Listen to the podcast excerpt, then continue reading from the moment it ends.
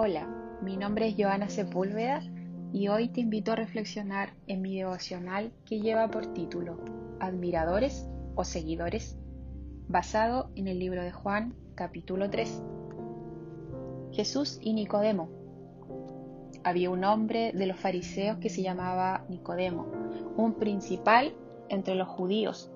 Este vino a Jesús de noche y le dijo, Rabí, sabemos que has venido de Dios como maestro, porque nadie puede hacer estas señales que tú haces si no está Dios con él.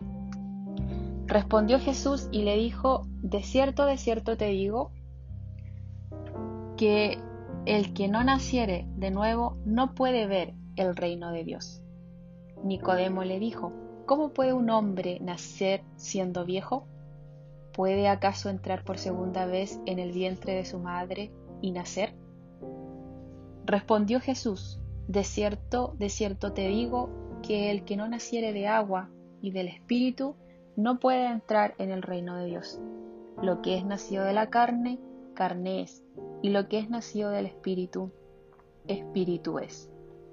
Nicodemo era un gran admirador de Jesús, era un hombre de Dios muy conocido y respetado, y pertenecía a un grupo de élite formado por líderes religiosos había sido admirador de Jesús por un buen tiempo, pero quiso acercarse más a él.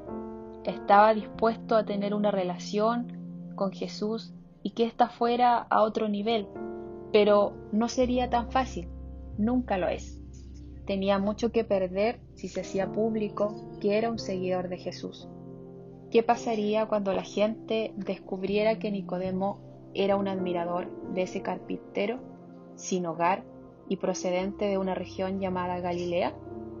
Lo más probable es que perdería su reputación como líder religioso.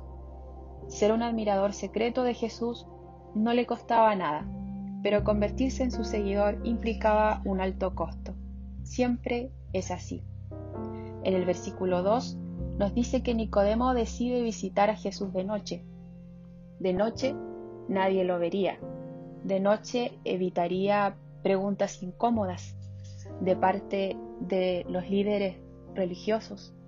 Si él podía hablar con Jesús de noche y cuando nadie más estuviese ahí, tal vez pudiese iniciar una relación con él sin tener que realizar ningún cambio real. Pero una realidad impacta a Nicodemo esa noche. No hay manera de seguir a Jesús sin que Él interfiera en nuestras vidas. Seguir a Jesús nos va a costar algo seguir a Jesús siempre cuesta algo.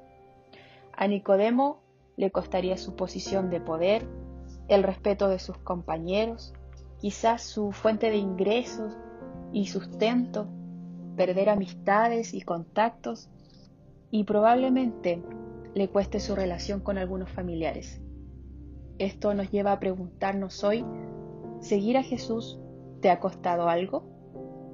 A la mayoría no nos importa que Jesús realice algunos cambios menores en nuestra vida, pero Jesús quiere poner nuestras vidas pies arriba.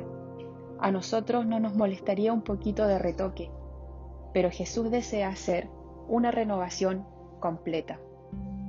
Hoy te consideras admirador o seguidor de Jesús. No busques acercarte a tener una relación con Él solo cuando te sientas cómodo y preparado. Una verdadera relación con Jesús te sacará de tu zona de confort y quizás pierdas muchas cosas, pero ganarás lo más importante, una vida eterna junto al Maestro.